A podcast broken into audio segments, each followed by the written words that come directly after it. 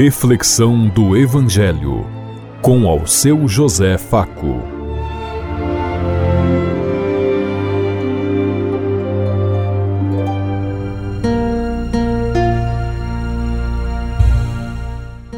Faça bem a todos os ouvintes da Rádio Construtiva e todas as emissoras em sintonia conosco e o povo que nos ouve.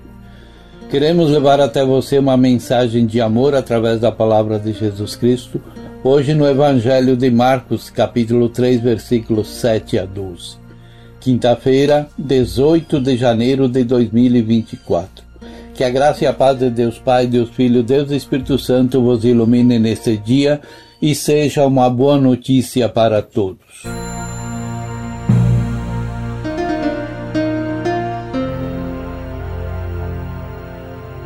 O Senhor esteja conosco, Ele está no meio de nós. Proclamação do Evangelho de Jesus Cristo, narrado por São Marcos. Glória a vós, Senhor. Jesus e os discípulos foram até o lago de, da Galileia.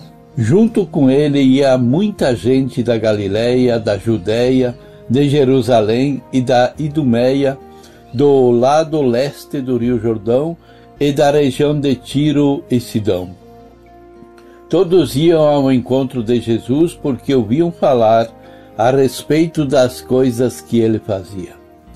Jesus pediu aos discípulos que arranjassem um barco para ele a fim de não ser esmagado pela multidão. Pois ele estava curando tanta gente que todos os doentes se juntavam e voltavam em volta dele para o tocar. E as pessoas que tinham espíritos maus, ao verem Jesus, caíam aos pés dele, gritando: O Senhor é o Filho de Deus?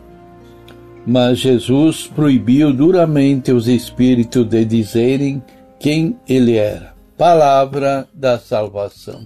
Glória a vós, Senhor.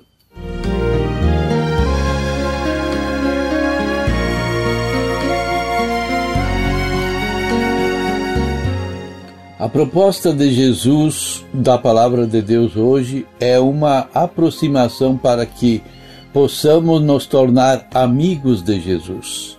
A amizade pressupõe uma relação mais profunda que gostamos de cultivar porque nos sentimos bem ao lado da pessoa amiga, da pessoa amada.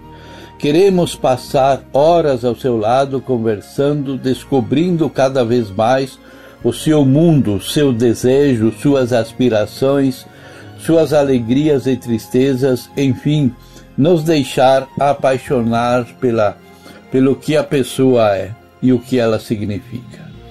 Como vimos, a multidão procurava Jesus pelo que Jesus fazia, suas curas, sua acolhida, ou seja, por sua utilidade, Há uma diferença sutil entre as duas possibilidades, pois é evidente que o amigo se beneficia das riquezas dos seus companheiros, porém o motivo de querer estar ao seu lado não é apenas de se beneficiar, pelo contrário, antes de tudo é simplesmente de compartilhar a presença, estar junto. Por isso é importante respondermos para nós mesmos por qual razão estou orando, por que motivo eu procuro Jesus. O risco de procurar Jesus com o objetivo primeiro de se beneficiar do que ele faz e não conseguirmos alcançar o bem maior de nos alimentarmos de seu próprio corpo e podermos ser como ele, filhos de Deus? A segunda coisa que nos chama atenção é exatamente a relação de Jesus com seus discípulos, aqueles que estão ali aprofundando a amizade com o Mestre. Para esse Jesus faz pedidos, ou seja, ele conta com a ajuda de seus amigos para conseguir evangelizar, para conseguir levar a sua obra adiante. Os discípulos, Jesus solicita um barco. O barco era a necessidade de Jesus naquele momento para ele não ser esmagado pela multidão. A multidão continua ainda hoje esmagando Jesus, reduzindo sua dimensão ao procurá-lo apenas para conseguir coisas que estão precisando.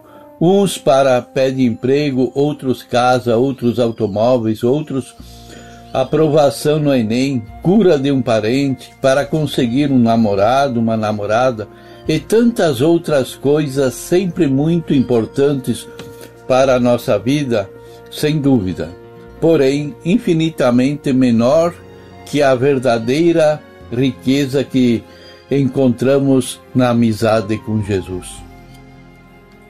Por outro lado, ser amigo de Jesus é também um risco, pois haverá pedidos que devemos atender. Aos discípulos naquele dia ele pediu um barco, e a nós hoje o que ele está pedindo? O seu coração está aberto para assumir alguma função na sua comunidade? Será que o convite do Padre não é o convite que, de Jesus? O Padre Jaime Bonet, fundador dos Verbitas, uma vez em que se encontrava orando e comungando a hóstia santa, admirado com a simplicidade de Jesus, reduzido a um pedacinho de pão, entendeu que Jesus o pedia emprestado dele suas pernas, pois é, já não as tinha, sua boca, pois também não as tinha, seus braços, pois assim poderia continuar evangelizando o mundo. E para nós hoje, o que, que ele está pedindo? Qual é a parte do nosso corpo? O que ele quer? Cabe a cada um de nós discernir com a ajuda do Espírito Santo qual é o pedido de Jesus que ele nos faz no momento histórico que vivemos. É sempre contando com ele buscar força para não desistir de seu comprometimento. E por fim, a terceira coisa que me chamou a atenção é que os espíritos maus caíam aos pés de Jesus. A razão, rezamos com frequência o Pai Nosso e o Pai Nosso no final nos diz assim: livrai-nos de todos os males. E por isso nós precisamos constantemente repetir essa oração. Orar para o livramento do mal. Deus já nos deu seu Filho, agora precisamos nos aproximar dele e nos tornarmos seus amigos. Na amizade com Ele, a maldade que existe em nós vai caindo por terra. Sua amizade tem o poder de ir nos limpando de nossos males. Quais os males do mundo que Jesus me pede para eliminar hoje, para destruir? Como posso fazer com que o mundo seja melhor e acolha a todos? Pensemos em tudo isso enquanto eu lhes digo que amanhã, se Deus quiser, Amém.